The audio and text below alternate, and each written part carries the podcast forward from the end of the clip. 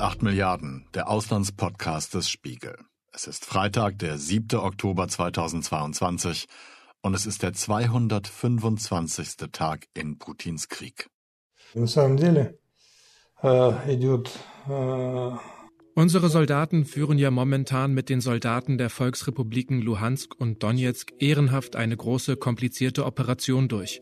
Andere Einheiten und Freiwillige sind ebenfalls involviert добровольцы, которые э, участвуют в этой операции. Diese Stimme gehört Sergei Shoigu, dem Verteidigungsminister Russlands. Und diese Aussage stammt aus einem Fernsehinterview, das vor etwa zwei Wochen in Russland ausgestrahlt wurde. Vor dem Hintergrund der ukrainischen Geländegewinne und direkt nachdem Wladimir Putin die Teilmobilmachung angeordnet hat, antwortet Shoigu auf die Frage nach dem Stand der Dinge in der Ukraine und fährt fort, Э, Die Volksrepublik Luhansk wurde befreit. Der Vorstoß in der Volksrepublik Donetsk macht Fortschritte. Teile der Regionen Cherson und Saporischia sind auch unter Kontrolle. Das ist natürlich der Stand der Dinge von vor zwei Wochen. Aber seitdem haben eher die ukrainischen Verteidiger weitere Gebiete unter Kontrolle gebracht, nicht die russischen Aggressoren. Diese Komponenten, die Niederlagen der russischen Armee, die Teilmobilmachung und die sturen Umdeutungs- und Schönfärbeversuche der Führung haben dazu geführt, dass selbst kriegstreue Hardliner im Staatsfernsehen Kritik äußern. Bevorzugtes Ziel dieser wütenden Attacken aus dem extremistischen Lager Verteidigungsminister Sergei Shoigu. Meine Kollegin Andorit Boy hat über diese für mich erstaunlichen Entwicklungen geschrieben und ich habe sie gebeten, mir zu erklären, welche Wirkung die Meinungsmacher in den russischen Medien haben und wo sie sich informieren, wenn es um die Ereignisse auf den Schlachtfeldern geht. Meine Kollegin Christina Hebel berichtet sozusagen von der anderen, der Empfängerseite all dieser Maßnahmen. Sie hat auf den Straßen Moskaus und anderer Städte die Organisation der Teilmobilmachung beobachtet und Orte besucht, an denen zwangsrekrutierte Zivilisten zu Soldaten werden müssen und in den Krieg fahren. Menschen, die bis vor kurzem zufrieden damit waren, dem Staatsfernsehen zu lauschen und den volltönenden Erzählungen von den ruhmreichen Taten der Armee.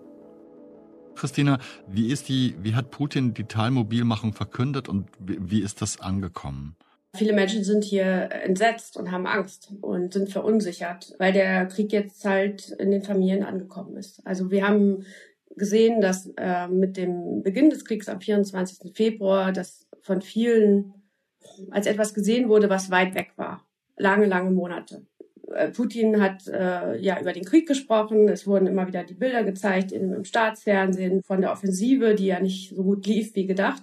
Aber das schien halt alles weit weg. Das schien Angelegenheit von äh, Vertragssoldaten, Zeitsoldaten zu sein, Vertragniki, wie sie hier heißen und äh, ja, die Führung äh, führt Krieg und wir sind hier und führen unser Leben. Das war ja so ein bisschen der Deal, der äh, galt und den hat Putin jetzt aufgekündigt.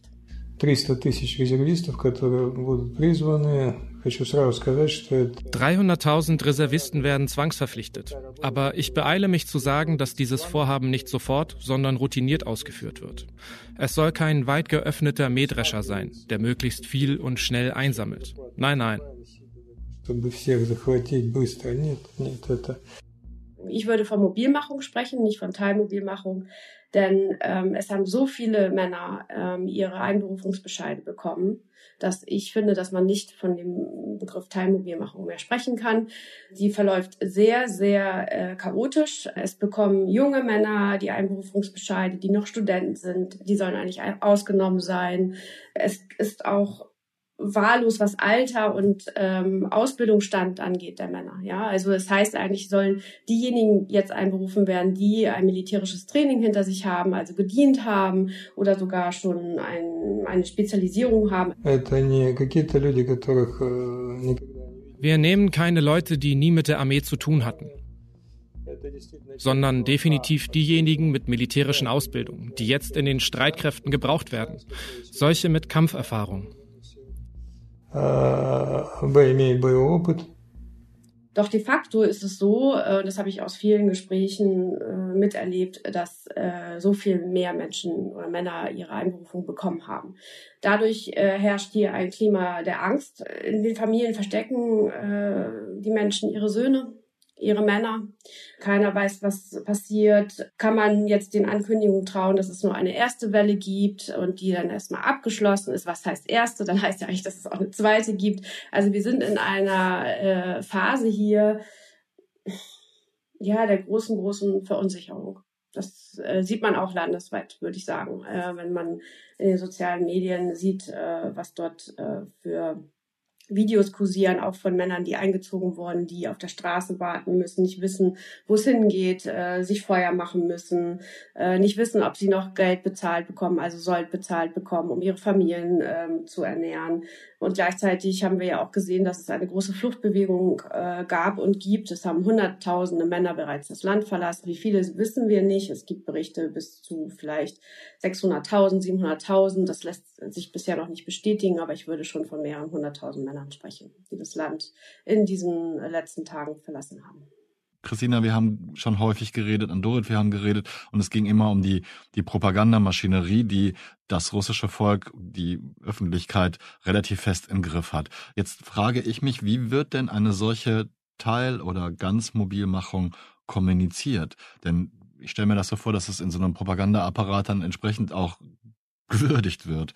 Ja, das war definitiv so. Also die äh, bekanntesten Köpfe, die wir immer als die äh, Chefpropagandisten und Kreml-Propagandisten bezeichnen, das sind hauptsächlich Leute, die im, regelmäßig im Staatsfernsehen auftreten, denn das Staatsfernsehen hat ja weiterhin die größte Reichweite im Land, also das erreicht die meisten Leute. Und von diesen bekanntesten Köpfen wurde das Thema natürlich sofort aufgegriffen. Und äh, der Tenor war zunächst und ist auch weiterhin so ein äh, Appell an das Pflichtbewusstsein also es gibt da, das russische Volk steht vor einer wahnsinnig großen Aufgabe und um zu dieser Aufgabe einen Beitrag zu leisten, muss jetzt eben jede Familie, äh, die ein entsprechend äh, geeignete Männer hat, muss da eben dann auch äh, ein Opfer bringen und die Leute müssen in den Krieg ziehen. Das war zunächst der Appell. Und jetzt hat sich das aber ein bisschen geändert, habe ich beobachtet, nachdem diese Mobilmachung ja, Christina kann dazu mehr sagen, wahnsinnig chaotisch läuft gibt es jetzt tatsächlich auch, äh, wird diese Kritik auch von diesen Propagandisten aufgenommen. Zum Beispiel Margareta Simonian ist da an erster Stelle die Chefredakteurin des russischen Auslandssenders RT, die auch sehr häufig im Staatsfernsehen abends auftritt. Und die hat sich jetzt diese Kritik zu eigen gemacht und äh, da auch ziemlich harsh äh, auch einzelne Fälle genannt. Da wurde jemand rekrutiert, der eigentlich blind ist auf einem Auge. Und da wurden Leute rekrutiert, die man überhaupt gar nicht also unvorstellbare Sachen und da ähm, hat sich jetzt diese äh, Chefpropagandistin, die sonst eigentlich sehr, sehr hetzerisch und äh, also zur Vernichtung äh, des Westens aufruft, auch vor Atomwaffen nicht zurückschreckt und die gehört in diese Riege, die hat jetzt eben sich so als Mutter der Nation äh, äh Sie hat auch Kinder ähm, als Mutter der Nation äh, präsentiert und kümmert sich jetzt darum, dass diese Mobilmachung besser läuft. Also sie kritisiert das und sie lobt jetzt aber auch die Veränderungen, die dann da so laufen. Das ist praktisch wie jetzt äh, beispielhaft, wie jetzt Propagandisten auf diese Mobilmachung reagieren. Christina, du hast ja schon erwähnt, dass die Mobilmachung chaotisch abläuft und das ist ja dann auch der Kritikpunkt der Chefpropagandistin Margarita Simonian.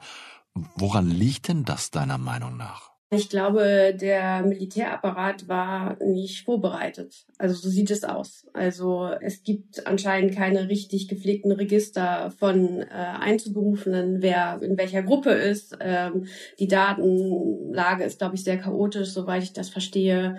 Und das führt dazu, dass, wie Andorot erzählt hat, eben halt auch selbst Blinde einberufen werden oder Männer, die schon Herzprobleme haben und irgendwie mehr als vier Kinder haben, ja. Die sollen eigentlich alle nicht eingezogen werden.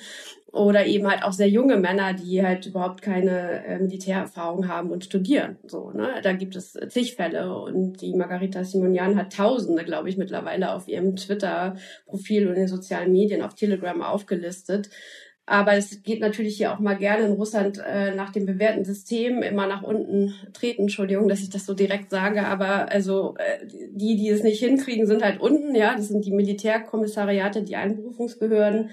Und oben ähm, weiß der gute Putin natürlich nicht davon und hat ja auch schon aufgerufen, diese Fehler äh, abzustellen und äh, zu handeln. Und es sollen auch die bestraft werden, die dafür verantwortlich sind. Also so läuft das dann hier. Kommen wir zurück zur Situation in der Ukraine. Wir fahren fort, die befohlenen Aufgaben zu erledigen. Ja, das ist nicht einfach. Manchmal ist es von einfach sehr weit entfernt, aber wir erledigen das.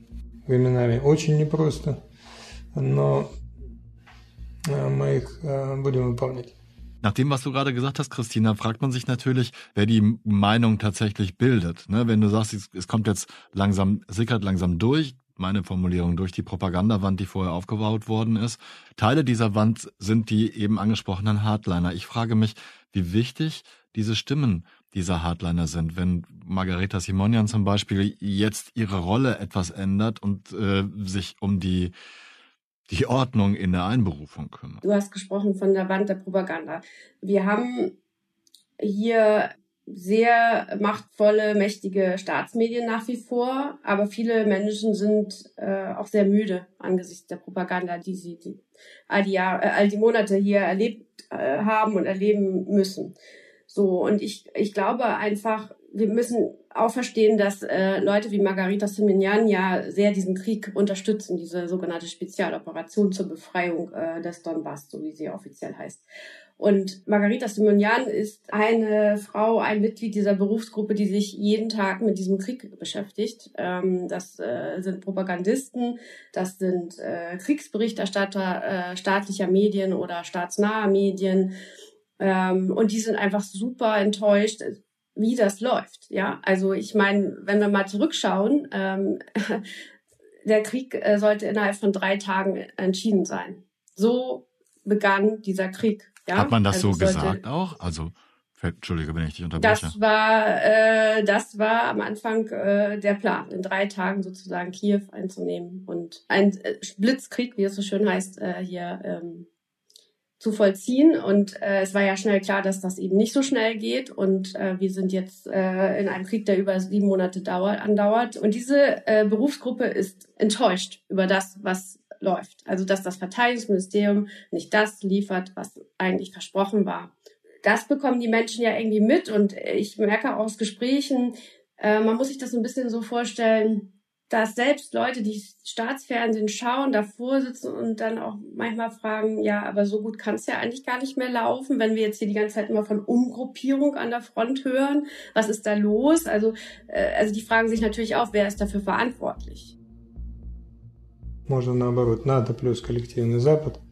И э, когда мы говорим об этом, то имеем в виду не только wenn wir sagen NATO und der kollektive Westen, dann meinen wir nicht nur die großen Mengen an Waffenlieferungen, wir finden übrigens stets Wege, uns gegen diese Waffen zu wehren, sondern auch die Systeme, Kommunikations-, Datenverarbeitungs- und Aufklärungssysteme, auch per Satelliten. Stellen Sie sich das mal vor. Fast alle NATO-Satellitensysteme arbeiten gegen uns. Unseren Schätzungen zufolge mehr als 70 militärische und mehr als 200 zivile Satelliten. Скажу, не на них против нас работает фактически вся натовская спутниковая группировка. Ну, по нашим оценкам, больше 70 военных и больше 200 гражданских спутников. Nach äh, Putins Annexionserklärung am Roten Platz, da habe ich versucht auch mit Menschen zu sprechen, habe auch mit einigen sprechen können die Menschen sagen dann solche Aussagen wie, ja, ich weiß jetzt auch nicht, welcher Seite ich eigentlich so richtig glauben soll. Also irgendwie ganz verstehe ich es nicht und irgendwie so gut läuft es ja auch nicht. Aber ja, das müssen wir jetzt so machen. Putin hat gesagt, wir müssen das jetzt so machen. Das Gefühl zu erfüllen müssen, was von oben kommt, das ist sehr, sehr tief drin in den Menschen. Nach wie vor. Das geht ja so weit, dass äh, mir das äh, Menschen gesagt haben oder Männer an diesen Mobilmachungspunkten, wo sie eben dann in die Busse gesetzt wurden und äh, losgeschickt wurden zum Vorbereitungstraining. Ja, das muss so sein. Putin hat das gesagt. Und ich würde die Phase, in der wir jetzt sind, eine große Verunsicherungsphase nennen. Und die ist auch gefährlich, weil militärisch Russland wirklich in einer Phase ist, ja, wo jeden Tag äh, Nachrichten hier jetzt kommen, dass es nicht mehr so läuft, wie es laufen sollte. Und das sieht man ja auch äh, an dort, ich glaube, in diversen Telegram-Kanälen inzwischen. Ne? Also das Berichterstatter da äh, täuscht sind. Absolut, absolut. Also es, es ist tatsächlich so, dass die die Realität auch nicht mehr ignorieren können. Die äh, ukrainischen Geländegewinne, die werden ja inzwischen zuerst von pro-russischen Kriegsbloggern in ihren Telegram-Kanälen verkündet. Also diese stehen eigentlich äh, auf der Seite der Russen, sind Russen, sind sehr, sehr gut vernetzt, beobachten sehr genau, was da militärisch passiert und äh, das sind inzwischen diejenigen, wo äh, auch äh, wir vom Spiegel, unsere Kollegen, äh, zuerst hingucken, um zu sehen, was passiert auf dem Schlachtfeld, weil die immer sehr gut wissen, wo die Ukrainer gerade vorstoßen. Und die schreiben das inzwischen auch offen, obwohl sie ja eigentlich Russen sind. Das bedeutet dann aber inzwischen, dass auch unangenehme Nachrichten, also für die russische Führung unangenehme Nachrichten an die Öffentlichkeit gelangen. Also die Strategie am Anfang war sehr lange bei den Russen, äh, das irgendwie schön zu reden, zu lügen, dass sich die Balken brechen. Das war alles gar nicht so, äh, das hatte alles gar nicht stattgefunden. Und inzwischen wird es aber eingeräumt, dass da tatsächlich dieser Vormarsch stattfindet, dass die Russen, russischen Soldaten eigentlich wegrennen müssen inzwischen und das, äh, ja, das kritisieren die natürlich sehr stark, weil diese Leute sind Hardliner, ähm, die diese Telegram-Kanäle betreiben. Manche haben über eine Million, manche haben um die äh, 500.000 Follower oder so. Also das sind schon größere Kanäle, die da sich, sich äh, sehr, sehr häufig täglich in zig Meldungen an dieser Debatte beteiligen. Und die sind darüber sehr unglücklich. Вот этого я не услышал нигде. Ну, давайте я скажу, да, das sagt zwar sonst niemand, aber ich sage es jetzt. Ich bin mir zu 99 Prozent, wenn nicht zu 100 Prozent sicher, dass der Generalstab und die Kommandeure, die der Stab ausgewählt hat, für die Niederlage verantwortlich sind. Einer mit einem großen Kanal ist der Igor Strelkov, der in der Region Donetsk diesen sogenannten Separatistenaufstand angeführt hat, der ja kein richtiger dort vor Ort gewachsener Separatistenaufstand war, sondern eine künstlich äh, von Moskau inszenierte äh, Bewegung. Und dieser Igor Strelkov gehört inzwischen zu den harschesten Kritikern der, der russischen Militärstrategie. Der geht richtig hart mit äh, russischen Generälen und dem Verteidigungsministerium ins Gericht. Sagt jetzt auch ganz offen, es wird Wochen dauern, bis diese Mobilmachung greift, bis da Nachschub kommt und so lange können wir eigentlich nur versuchen, uns irgendwie da zu retten und zu halten und äh, dementsprechend groß ist die Verzweiflung. Ich verrate hier keine Geheimnisse, denn der Feind weiß längst Bescheid. Unsere Streitkräfte bereiten strategische Verteidigung vor.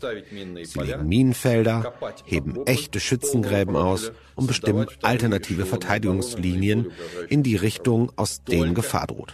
Das passiert jetzt gerade nach der feindlichen Offensive in der Oblast Charkiw. Ich glaube, dass ähm, diese Enttäuschung und Angst und Unsicherheit in der Bevölkerung, die die Christina erlebt und beschreibt, ich habe den Eindruck, dass die von den Propagandisten jetzt zuletzt so ein bisschen aufgegriffen wird. Also die sind etwas kleinlaut geworden. Leute auch wie der Wladimir Solovyov, bei dem die Margareta Simonian ja oft auch in der Talkshow auftritt äh, und der selbst ein ganz großer Hetzer ist, die hatten ja bis vor kurzem wirklich riesengroße Töne gespuckt über die Vernichtung der, der gesamten westlichen Welt, ähm, behaupten, dass Russland da gegen die gesamte NATO kämpft in der Ukraine und so weiter. Und die sagen jetzt, wir dürfen keine schnellen Erfolge erwarten, wir müssen jetzt Geduld haben, das dauert jetzt, wir gehen jetzt durch eine schwere Zeit. Also da wird dieses ähm, diese Unsicherheit und Angst in der Bevölkerung aufgegriffen und ich habe den Eindruck, dass das so ein bisschen wie ein kontrolliertes Öffnen eines Ventils vielleicht funktionieren soll, dass man merkt, oh, der Solovjov, der sagt jetzt ja auch, äh, wir gehen durch eine schwere Zeit, der hat es auch gemerkt, äh, das ist alles nicht so schön. Naja, dann äh, werden wir ja gehört, sozusagen, unsere Sorgen werden verstanden, ähm, dann warten wir mal ab, legen die Hände in den Schoß, opfern unsere Söhne und äh, hoffen auf das Beste. In der nächsten Zeit werden die Dinge nicht leicht sein für uns. Wir sollten momentan keine guten Nachrichten erwarten. Wir brauchen jetzt einen langanhaltenden Willen und strategische Geduld. Denn gegen was kämpfen wir? Gegen den reinsten Satanismus. Ich glaube aber, dass es nicht funktionieren wird. Also ist meine bescheidene Meinung, aber ich glaube halt, wenn die ersten Särge zurückkommen, dann wird die Stimmung nicht besser. Das bedeutet aber nicht, äh, dass ich glaube, dass hier so große Risse äh, zutage treten, dass irgendwie Putins Führung, äh, Regime in irgendeiner Weise in Gefahr sein könnten. Dafür ist sein Sicherheitsapparat zu groß und steht auch klar hinter ihm und greift ja auch hart gegen Kriegsgegner durch. Also das sehen wir ja nach wie vor, dass äh, Leute, die in irgendeiner Weise gegen den Krieg äh, protestieren, mit äh, harschen Festnahmen und auch äh, Strafen zu rechnen haben.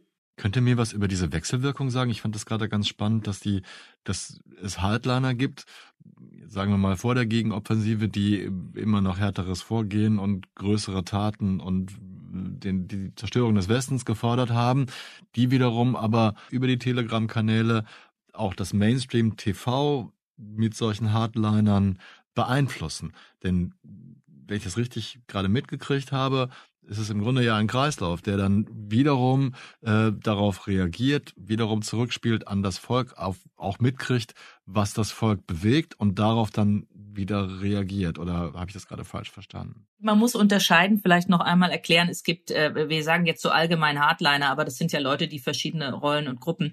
Es gibt äh, sozusagen Hardliner hinter den Kulissen in Putins innerem Zirkel, auch im Kreml. Äh, da ist zuerst der Nikolai Patruschew von der Sekretär des Sicherheitsrats der Russischen Föderation zu nennen. Auch der Setschin äh, von Rosneft soll dazugehören und wahrscheinlich ein paar andere Leute wie Kadyrov, äh, der Statthalter Moskaus in Tschetschenien, der sich ja immer, immer sehr, sehr äh, aus dem Fenster lehnt und immer härteres Vorgehen fordert. Das, das sind so Leute praktisch aus dem offiziellen Apparat. Manche sind, treten öffentlich auf wie der Kadyrov, manche sind komplett hinter den Kulissen. Dann gibt es diese Gruppe der, der Kriegsblogger, da gibt's so Accounts wie, wie äh, Rübach und äh, Grey Zone. Das sind so die beiden großen, denen man folgen muss, wenn man wissen will, was da auf dem Schlachtfeld gerade losgeht. Die sind sehr, sehr pro-russisch, aber sehr, sehr gut informiert, eben was im Detail gerade an Eroberungen da passiert.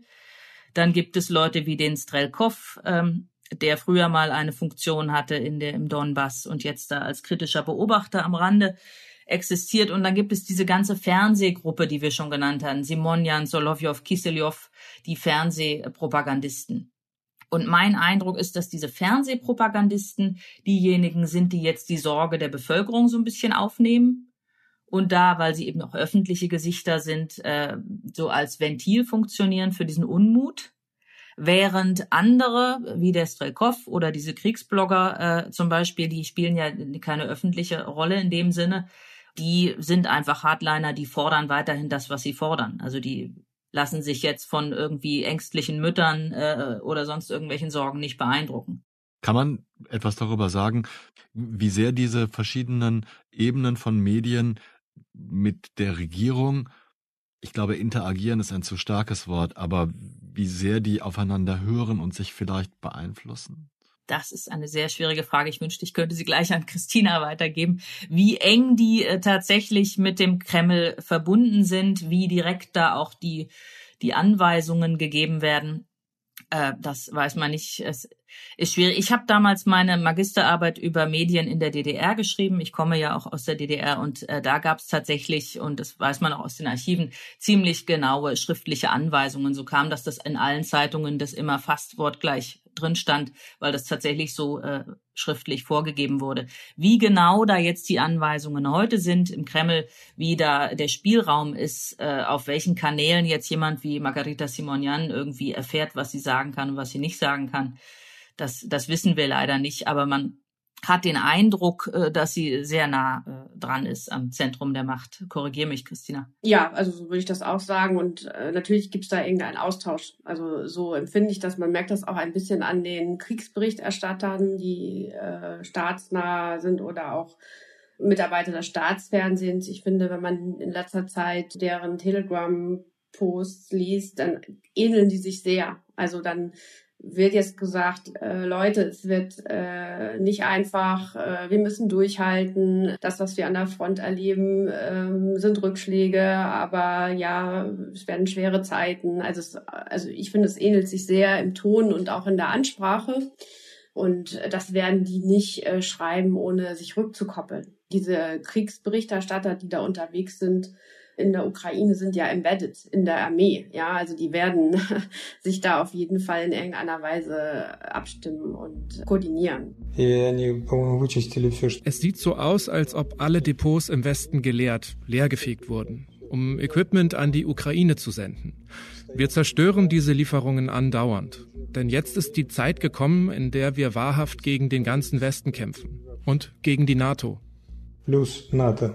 Wir haben ja einmal äh, den Generalstab der Armee, der dann halt, ähm, der Sprecher steht dann immer vor so einer Wand mit einer Karte und sagt dann sehr sachlich, was angeblich an der Front alles passiert. Das hat meistens wenig mit dem zu tun, was wirklich äh, dann äh, passiert ist. Also und da werden dann halt auch äh, diese Begriffe die Propaganda sozusagen geprägt. Also von Umgruppierung ist dann die Rede, von einer Verlegung von Truppen auf äh, bessere Position. Ja, also es ist so eine Verklaudisierung der Niederlagen. Ja, das macht dieser Sprecher. Und im Hintergrund sieht man dann so eine Karte, wo auf einmal man, wenn man genauer äh, drauf schaut, dann sieht man, oh, also da sind all die, äh, glauben die Russen sind sie eigentlich gar nicht mehr da. Also es ist dann nicht mehr eingefärbt als deren Gebiet. Ja, und wenn man dann genauer hinschaut, versteht man das so. Und dann gibt es eben diese Gruppe, die halt vor Ort ist als Kriegsberichterstatter, die dann deutlicher werden. Bin ich froh, dass die Mobilisierung, wenn auch nur teilweise, angekündigt wurde? Nein, darüber bin ich nicht glücklich. Genauso wenig macht mich die Aussicht auf einen Atomkrieg glücklich. Genauso wenig bin ich über jede militärische Aktion glücklich. Ich wäre wahrscheinlich ein Monster, wenn mir das alles gefallen würde. Explosionen, tote Menschen, abgerissene Arme, Beine, all die Schrecken, die passieren. Das unabhängige Levada-Zentrum hat äh, eine Umfrage gerade veröffentlicht, dass knapp ja, die Hälfte der befragten Menschen ja verunsichert und ängstlich auf diese Mobilmachung reagieren. Und vieles hängt davon ab, wie die, wie jetzt mit den Einberufenen umgegangen wird. Also man kann ja sagen, es ist eure Pflicht und wir brauchen euch. Wenn dann aber rauskommt, äh, dass äh, diese Männer nicht ordentlich trainiert werden oder auch nicht richtig ausgestattet werden. Ich meine, wir haben hier bald Winter dann glaube ich, wird der Unmut weiter steigen. Ja, und das äh, ist die Frage, wie lange man das dann auch noch kanalisieren kann, indem man eine Margarita Simonian ins Staatsfernsehen äh, schickt und äh, sie sagen lässt, äh, dass sie die Sorgen versteht und dass äh, es nicht angeht, dass Männer eingerufen werden, die eigentlich gar nicht dafür geeignet sind. Aber wir sehen einmal mehr, wie unmenschlich das Regime hier ist, die Führung. Ja, da, und das ist auch ein, ein Gefühl, was viele Menschen ja tief in sich haben, dass es ja nicht eine Gerechtigkeit in irgendeiner Weise gibt, sondern dass sie in diesem Regime irgendwie funktionieren äh, sollen müssen. Und ähm, sie wissen auch, wer sich entzieht, muss mit Gefängnis rechnen. Und nicht jeder ist bereit, so einen Schritt zu gehen. Ne? Das ist auch klar. Nochmal, ähm, es ist immer auch das Gefühl, wenn von oben gesagt wird, wir müssen, dann muss man es ist ganz wichtig, das, das nochmal klar zu machen, denn du sitzt zwar in Moskau, aber ich sitze in Hamburg, Andorit sitzt in Genf. Und ich persönlich kann mir das nicht vorstellen, denn ich wohne in einem Land, wo alles medial begleitet wird und jeder kleinste Fehltritt schon zum Rücktritt führen könnte, wenn es richtig aufgebauscht wird. Natürlich ist die Frage, und du hast es vorhin ja im Grunde schon verneint, Christina, wie sehr kann man das noch medial deckeln, beziehungsweise wie gefährlich kann diese Erkenntnis, dass es eben nicht so läuft, dass die Leute jetzt zwangsweise an die Front geschickt werden. Kurze Bemerkung von mir, ich würde sofort ins Gefängnis gehen, wenn ich die, diese Entscheidung treffen müsste. Ich kann mir aber auch nicht vorstellen, wie es in einem russischen Gefängnis ist, muss man auch sagen. Ne? Aber wie sehr kann es denn einem Regime gefährlich werden, wenn diese Erkenntnis durchsickert, das sonst irgendwie darauf baut, dass alles mit Propaganda und Gewalt niedergeknüppelt wird? Ich glaube, im Moment wird es Putin nicht besonders gefährlich. Es ist eine schwierige Phase, ja. Aber ich glaube tatsächlich, ähm, das ist die bittere Einschätzung jetzt für diesen, also jetzt, wenn ich das einschätzen muss, dass wir eine gewisse Gewöhnung wieder bekommen. Also eine gewisse Normalisierung der Lage. Ich habe viel das Gefühl gehabt, jetzt auch bei der Recherche, dass die Menschen, die das sehen, was an den Mobilmachungspunkten passiert, die teilweise auch hier mitten in der Stadt liegen, die gucken dann kurz und gehen schnell weiter. So, bei mir war so das Gefühl so, oh, das betrifft mich noch nicht, ja, also ähm, das ist nicht gut, aber mich betrifft das nicht schnell weiter. Ich glaube, die Strategie des Kreml wird äh, sein, neben sozusagen dem Artikulieren von äh, Sorgen und den Ängsten über eben äh, Propagandisten werden wir jetzt sehen, dass die Regionen nach und nach sagen werden, ja, wir haben die erste Phase abgeschlossen. Also bis jetzt sind sollen äh, laut Verteidigungsministerium 200.000 Männer einberufen worden, eingezogen sein. 300.000 sollen es ja angeblich dann sein. Und dann geht es, glaube ich, viel darum, was dann kommt. Wie viele werden dann noch eingezogen? Wie viele bekommen in der Zwischenzeit noch Einberufungsbescheide? Was wird ihnen dann mitgeteilt? Ab wann gilt das? Ich glaube, sie werden versuchen, so ein bisschen so ein, eine Ruhe reinzubekommen, ja, sich auch zu organisieren in gewisser Weise und dann immer sagen, ja, das, das schauen wir mal, wie es weitergeht. Und dann wird die nächste Welle gehen. Kurz eingehakt, Christina, woran machst du das denn fest? Das ist so lange eingeübt, Olaf, dass ich nicht sehe, warum das jetzt so krass kippen sollte. Und ich sehe auch im Übrigen nicht, dass jetzt sofort ähm, im Verteidigungsministerium angesichts der Niederlagen, die wir da sehen in der Ukraine, Putin irgendwelche Entlassungen verkünden wird. Also das wird ja gefordert von Hardlinern, ja, dass ganz, ganz oben jetzt irgendwie Leute entlassen werden. Was aber interessant ist, dass äh, als Putin im Kremlpalast die Annexion verkündet hat, Shoigu, der Verteidigungsminister, in der dritten Reihe nur saß, was ich sehr interessant fand. Kann das auch Zufall sein? Oder gibt es da, da wie in größeren Firmen im, so ungeschriebene Sitzordnung? Wer näher beim Chef sitzt, hat die Gunst. Ich würde das so ah, sehen, ja. Wir haben noch gar nicht darüber gesprochen, Andorit, inwiefern oder ob überhaupt bei den Hardlinern, die jetzt einen anderen Ton anschlagen, wie du erklärt hast, auch Kritik am, an der Regierung mitschwingt in irgendeiner Form? Bei den ähm, Fernsehgesichtern, die vielfach erwähnte Margarita Simonian, äh, Wladimir Solovyov oder der, der Kiselyov, bei denen würde ich sagen, äh, schwingt so ein Ethos, dass wir stehen vor einer riesengroßen Aufgabe. Wir kämpfen gegen die gesamte NATO. Можно было бы воевать с Украиной. Es wäre möglich, nur mit dem linken Absatz des linken Beins Krieg gegen die Ukraine zu führen. Denn die ukrainische Militärmacht allein ist schon vor langer Zeit zu Ende gegangen. Aber um mit dem ganzen Westen zu kämpfen, mit der NATO und nicht nur der NATO, dafür reicht der linke Absatz eines einzelnen Beins nicht aus. Das ist unmöglich. Поэтому очевидно, что без этого не обойтись. Мне die Aufgabe sei ja so riesig. Man dürfe deswegen jetzt also nicht so streng sein mit der Militärführung, dass sie im Angesicht irgendwie dieser Menschheitsaufgabe jetzt äh, da durch eine äh, schwierige Phase gehen. Es wird also immer, immer noch so dargestellt, als wenn das praktisch man da Geduld haben müsse und jetzt äh, sich mit Kritik zurückhalten müsse. Das hat äh, gerade die Simonian mehrfach gesagt, auch Solovjov zuletzt, der eigentlich eher etwas kritischer ist und etwas cholerisch auftritt gerne. Ähm, der äh, sich zuletzt eben auch sehr kleinlaut gezeigt hat und gesagt hat, das ist eine riesengroße Aufgabe, die Russland jetzt äh, zu erfüllen hat. Es wird ja oft auch verglichen mit dem Kampf gegen den Nationalsozialismus, äh, Hitler-Deutschland. Das ist ja die, die Größe der Aufgabe, vor der Russland jetzt äh, angeblich steht. Und deshalb ist man auch bereit, jetzt diese Durststrecke hinzunehmen. Я вам вот что скажу, дорогие сограждане. Werte Landsleute, viele von uns scheinen jetzt einer Art Infomanie zu verfallen, in der wir ständig die Nachrichten checken. Und wir werden alle in Depressionen verfallen, weil es nicht die Nachrichten sind, die wir gerne hätten. Es gibt sogar einen Namen für diese Krankheit. Aber hätten unsere Väter und Großväter an dieser Krankheit gelitten, dann hätten sie den Krieg niemals gewonnen. Hört endlich auf damit, auf alles so verdammt emotional zu reagieren. Прекращайте дико эмоционально на все реагировать. Also man, man, man interpretiert diesen Krieg ja äh, immer mehr um. Also auch Putins Rede war ja so angelegt, es war ja ja die anti-westlichste Rede, anti-amerikanischste Rede, die wir eigentlich von ihm erlebt haben. Ja, und das, also meiner Meinung nach bereitet es ja auch so äh, den Verteidigungsfall vor, ja, also wie Andorot gesagt hat, also es geht ja gar nicht mehr um die Ukraine, so, sondern es geht darum, wir müssen uns verteidigen, ja, wir müssen uns äh, gegen die NATO verteidigen. Da, so wird das jetzt ähm, häufig dargestellt, auch von Kriegsreportern von vor Ort.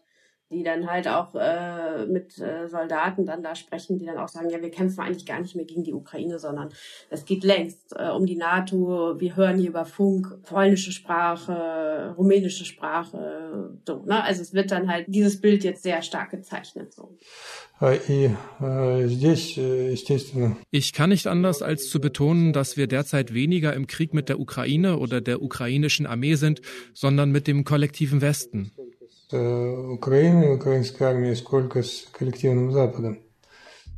Es ist ein seltsames Gefühl, das sich breit macht, wenn ich über die veränderte Propaganda in Russland und diese Umdeutung des Kriegsgeschehens nachdenke, von der Christina und Andorit sprachen.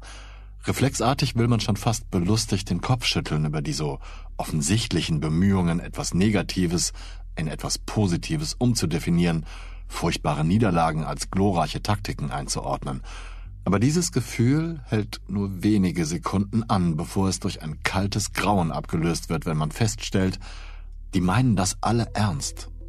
Das hier ist nicht die Vorbereitung auf ein Verfahren wegen Sachbeschädigung, um seine eigene Schuld möglichst klein zu reden. Sie meinen es ernst, wenn sie davon reden, gegen die NATO und den Westen zu kämpfen. Sie meinen es ernst, wenn sie der Ukraine das Existenzrecht absprechen. Und sie meinen es ernst, wenn sie lügen, dass nicht etwa Russland, sondern ihre echten oder vermeintlichen Gegner gezielt zivile Einrichtungen angreifen, um Terror und Angst zu verbreiten. Hier noch ein letztes Mal Sergei Shoigu. Wir verstehen, warum die genauen Daten der westlichen Unterstützung vor der Öffentlichkeit verborgen werden, weil wir fast jeden Tag Attacken dieser Waffen auf Zivilbevölkerung mit ansehen. Gestern wurden Zivilisten bei einem solchen Angriff getötet, und es waren nicht die ersten Tode. Es gibt sogar Attacken auf Krankenhäuser und belebte Plätze.